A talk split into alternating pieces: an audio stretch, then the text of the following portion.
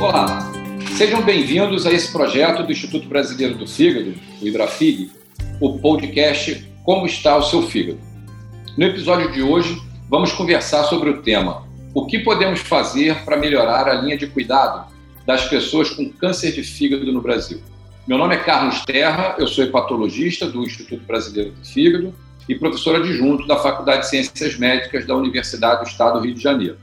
E hoje eu vou conversar com o Dr. Denizar Viana, professor titular da Faculdade de Ciências Médicas e pró-reitor de saúde da Universidade do Estado do Rio de Janeiro, e com a Luciana Rose, que é fundadora e presidente do Instituto Oncoguia. Olá, Denizar e Luciana, muito obrigado em primeiro lugar por vocês aceitarem o nosso convite. E eu vou começar é, sugerindo que a Luciana faça um comentário a respeito do seguinte: a análise da base de dados do DataSUS, recentemente, revelou que a maioria dos brasileiros com câncer de fígado, em torno mais ou menos de dois terços desses pacientes, são diagnosticados em fase avançada da doença, o que tira desses pacientes a perspectiva da terapêutica curativa ou de algum tratamento que possa prolongar a sobrevida desses pacientes. Na sua opinião, Luciana, por que isso acontece no Brasil hoje em dia? Bom, muito obrigada pelo convite, doutor Carlos. Enorme prazer estar aqui mais uma vez, né, com o pessoal da Ibrafig, que já é um parceiro super ativo do Oncoguia. Essa pergunta, eu acho que ela é sempre é, necessária e ao mesmo tempo super importante, porque ela nos dá caminhos, né, do que, do que a gente pode e precisa caminhar mas, doutor Carlos, acho que a gente precisa começar falando de desinformação, né? Eu acho que junto com, essa, com esse dado, a gente também sabe que muitas vezes né, o paciente recebe o diagnóstico de câncer de fígado e de outra doença junto, né? Muitas vezes é nesse momento que ele fica sabendo que ele tinha cirrose ou que ele tinha hepatite. Então, acho que a gente tem aí um desafio gigantesco de cuidar melhor dessas pessoas, de orientar melhor, de falar mais do assunto. É, não é uma barreira o acesso ao exame. Né? A gente sabe que os exames, as vacinas estão disponíveis para a grande maioria das pessoas. Eu acho que as pessoas não sabem dessa informação. Então a gente precisa, sem dúvida, falar mais a respeito disso. E o que a gente vê muitas vezes é, é, é realmente o desafio do acesso ao especialista, né, do acesso ao diagnóstico precoce e do envolvimento mesmo das pessoas em entender que essa agilidade né, no diagnóstico vai fazer diferença. Né? Então, acho que são alguns caminhos aí para a gente discutir juntos aqui. Exatamente. E um aspecto que, que a gente considera né, como hepatologista muito importante é que a gente dispõe de métodos de detecção precoce dessa, dessa doença, desse tipo de câncer. Né? Então, se os pacientes tiverem é, o devido atendimento né, na linha de cuidado da cirrose, dentro da linha de cuidado de cirrose, né, realizando a ultrassonografia semestral, os pacientes com cirrose podem ser diagnosticados com câncer de fígado numa fase muito precoce em que realmente possibilita a introdução de várias modalidades terapêuticas. Eu vou então aproveitar a presença do Denizar para a gente falar um pouquinho exatamente sobre isso, sobre tratamento.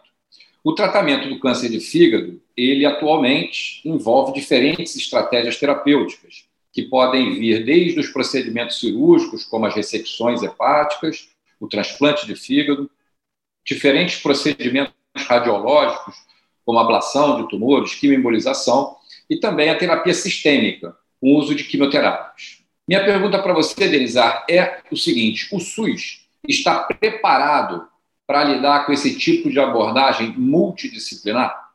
Carlos, obrigado pelo convite. A tua pergunta é bastante pertinente para a gente identificar quais são os gargalos hoje para tratar pacientes com câncer de fígado.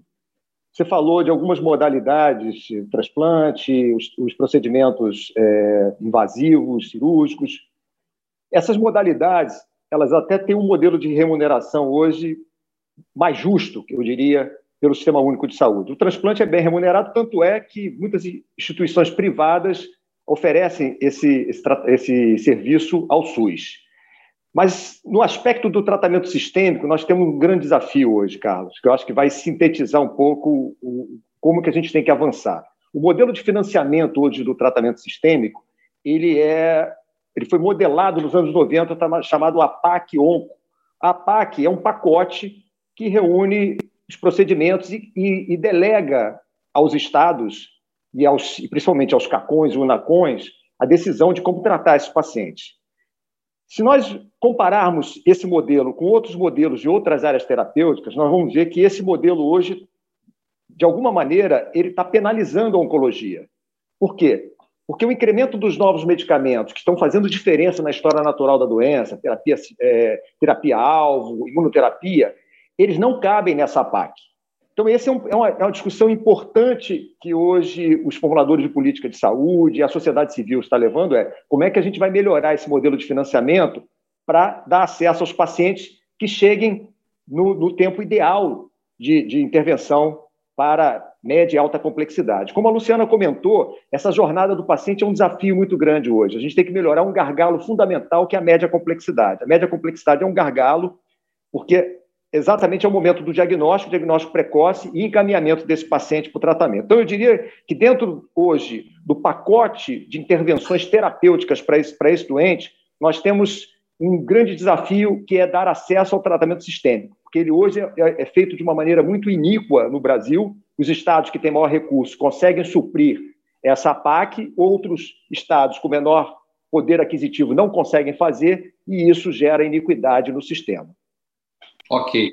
Luciana, você quer comentar alguma coisa, de, por exemplo, de como a sociedade civil pode auxiliar é, os, os, gestores do, do, do, sistema de saúde nessa questão do acesso? Acho que o, o Denizar colocou muito bem essa questão do acesso. Isso é uma discussão muito atual e muito pertinente.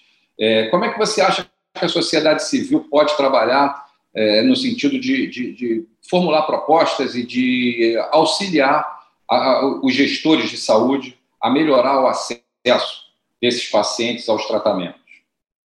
Olha, doutor Carlos, eu acredito muito, né? E a gente procura trabalhar muito próximo na força das sociedades científicas, né, das sociedades médicas mesmo. Né? Então, o trabalho que a Ibrafig faz, né, que a Sociedade Brasileira de Hepatologia, a própria Sociedade Brasileira de Oncologia Clínica, né, eu acho que essas sociedades têm um papel que pode, de verdade, né, é, ser exercido ali, inclusive nos, nos ambientes de tomada de decisão, que são cruciais, assim, acho que as sociedades precisam entender isso e assumir de verdade esse lugar, sabe? A gente acabou de ter uma experiência recente que foi relacionada à incorporação na Conitec de medicamentos para câncer de mama, né, que são que foram os inibidores de ciclina, e, e assim, a própria SBOC né, pediu para estar presente na, durante a, a discussão, né, a gente sabe que, inclusive, a decisão final foi revertida.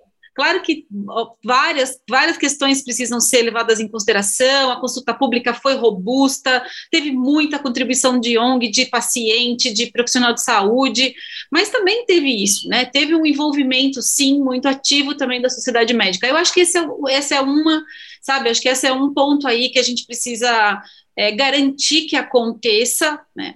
Outra questão importante é a gente manter muito viva essa discussão dos dados, né? Esse dado, né, de 85% dos pacientes de câncer de fígado que descobre avançado, né, ele tem que ser levado em consideração, né? Isso acontece também em outros tipos de, de câncer, então, óbvio que a gente sabe que as decisões vão passar por priorizações, mas a gente também precisa saber, é, para priorizar, de qual, de qual orçamento a gente está falando, né? De, assim, se existe um orçamento, como é que esse orçamento vai ser fatiado? Priorizado e que toda a sociedade possa participar dessa decisão, né? Assim, como sociedade civil, a gente já entendeu que não vai dar para dar tudo para todo mundo, mas que a gente fique minimamente satisfeito com o que está sendo dado. Né? Hoje, de maneira geral, na oncologia, a gente vê muito pouco investimento nas ações de prevenção, de detecção precoce, né? Sim, é pouco mesmo, poderia ser muito mais. E no momento que um paciente descobre a doença numa fase avançada, a gente também não consegue oferecer aquilo que a gente sabe que ele vai mais se beneficiar. Né? A gente não quer tudo para todo mundo, mas a gente, hoje a gente sabe muito mais a respeito da doença e a gente sabe que isso poderia estar sendo melhor né, utilizado mesmo. É, eu concordo com você.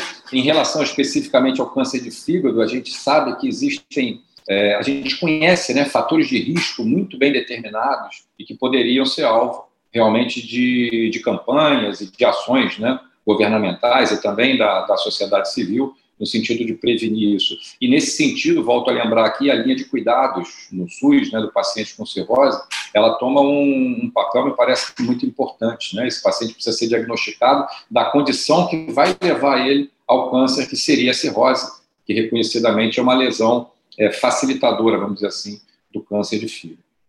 Muito bem. É, a gente está chegando ao final do nosso podcast. Eu gostaria de abrir espaço, tanto para o Denizar como para a Luciana, para suas últimas considerações. Fiquem à vontade. É, Luciana acabou de falar, vou passar então para o Denizar, o Denizar fazer aí as considerações finais dele, de que maneira que a gente vai trabalhar junto aí para poder melhorar essa jornada desses pacientes.